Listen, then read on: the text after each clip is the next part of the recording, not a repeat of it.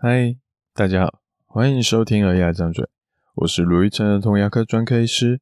这里是一个分享有关小孩看牙一切事情的地方，尤其是爸爸妈妈最常问的问题，或是我最常提醒爸爸妈妈的话，也可能是一些小朋友跟我们互动的故事。如果你还想了解更多，请直接 Google 卢玉成，你会找到更多我写的故事与内容。我当儿童牙医已经大概七八年了哦。由于我只看儿童，好，所以看过的家长应该也已经破千人了。但是带小孩带到妈妈自己眼泪掉下来的，我还是自己第一次遇到。今天我们就来说说小泪的案例。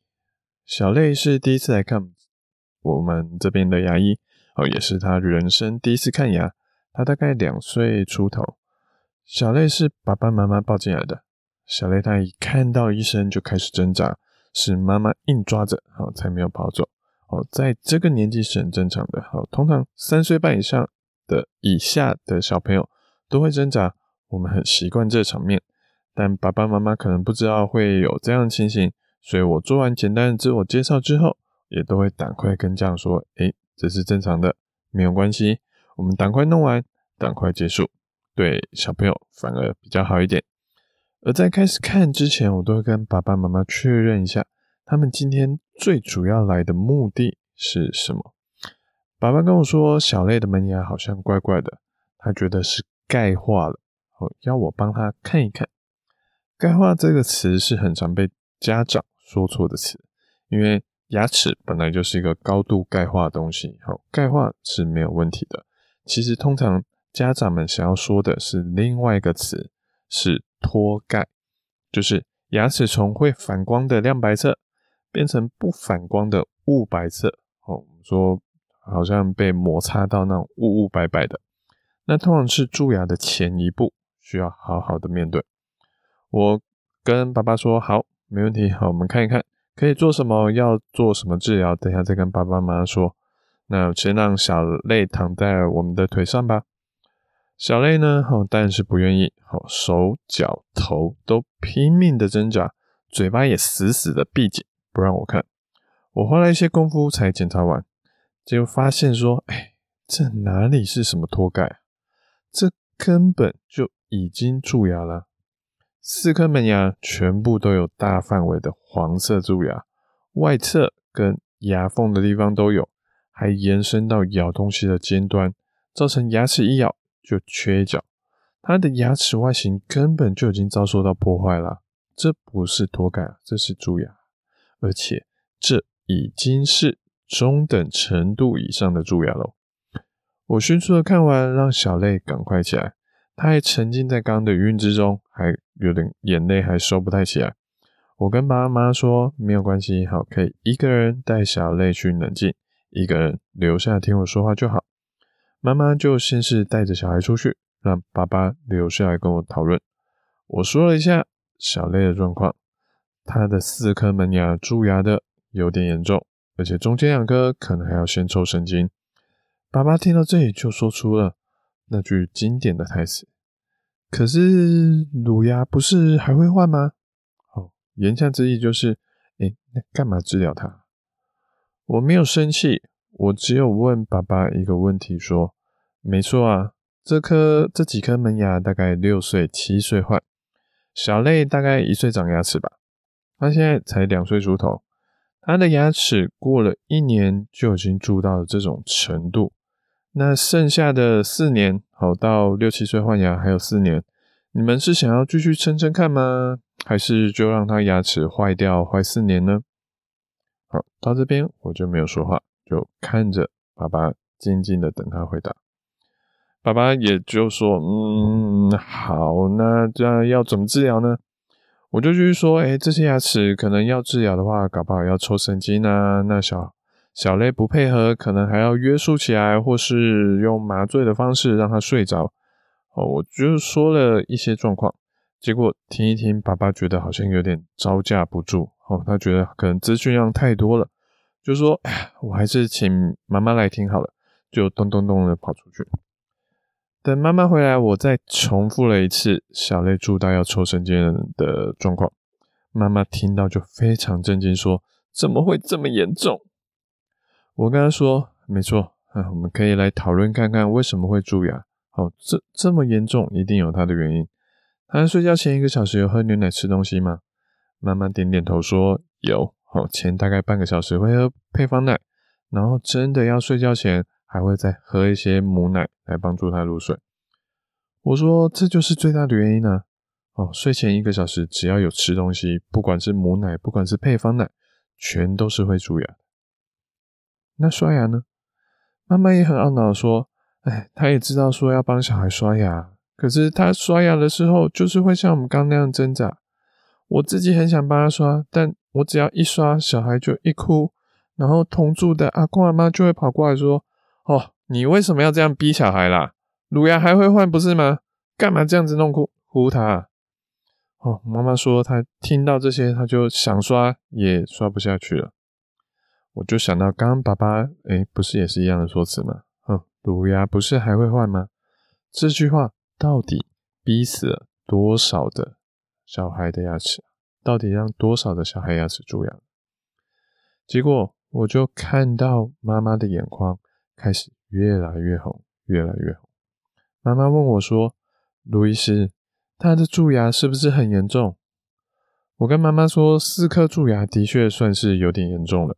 我们有看过比他严重的，可是我们还要再把年纪的因素考虑进去。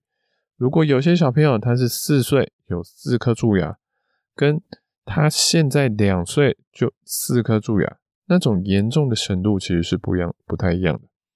所以以他的年纪来说，其实算是严重程度的蛀牙了。妈妈听到这里，眼泪就开始掉了下来，喃喃自语的说：“哎，是我害了他吗？”还问我说：“哎，卢易斯，小类两岁就蛀到要抽神经，会不会是你看过最严重的小孩？”我说：“哎，我是专门的儿童牙医，两岁就这样子蛀牙，的确是有点严重，但他不会是最严重的，而且他不会是第一个两岁就蛀牙的。”也不会是最后一个两岁就蛀牙的。我语气放慢的跟妈妈说：“其实现在讨论牙齿要不要治疗，要不要抽神经，要不要做牙套，这些东西其实不是最重要的。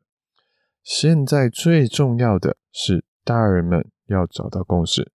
家中长辈不说，至少你先生是要跟你相处最久的家人，你们要先有共同的方向，才不会像多头马车。”一团乱，就算最后决定说要治疗，或是真的不治疗牙齿，那也是你们愿意共同朝向的目标，而且愿意承受后续的风险。这样子，你们心里是有共同目标的，这样子心底才会比较踏实。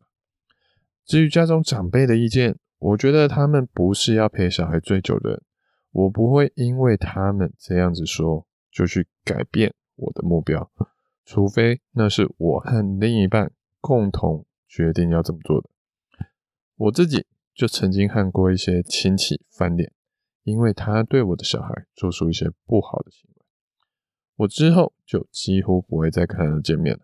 但是，他也再也不会对我的小孩指指点点了。我是愿意，而且实际上为了小孩会做到这种地步的。妈妈听到这里，哎，可能有点吓一跳，好，眼泪都收了回去，好，就没有那么眼眶就没有那么红了。我其实也有点吓一跳，我竟然对一个第一次见面的家长说出这些几乎没什么人知道的事情。不过，我想真情流露，好，就是要用真情流露来对应，对方才会相信我们是很认真的在面对处理这些状况。我跟妈妈说，小类的这些牙齿四颗状况都不好。可以试着留留看，可是要留就是要做牙套。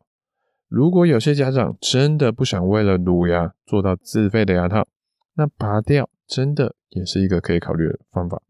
妈妈可以跟爸爸讨论完之后再跟我们说。妈妈这时候已经没有刚刚的那种脆弱的神情，反而多了一份的坚定。她说她会再回去跟爸爸好好的讨论，再来决定说要怎么做治疗。呃，临走前，妈妈还问了我一句，说：“卢医师，如果我们要抽神经，可以再来找你吗？”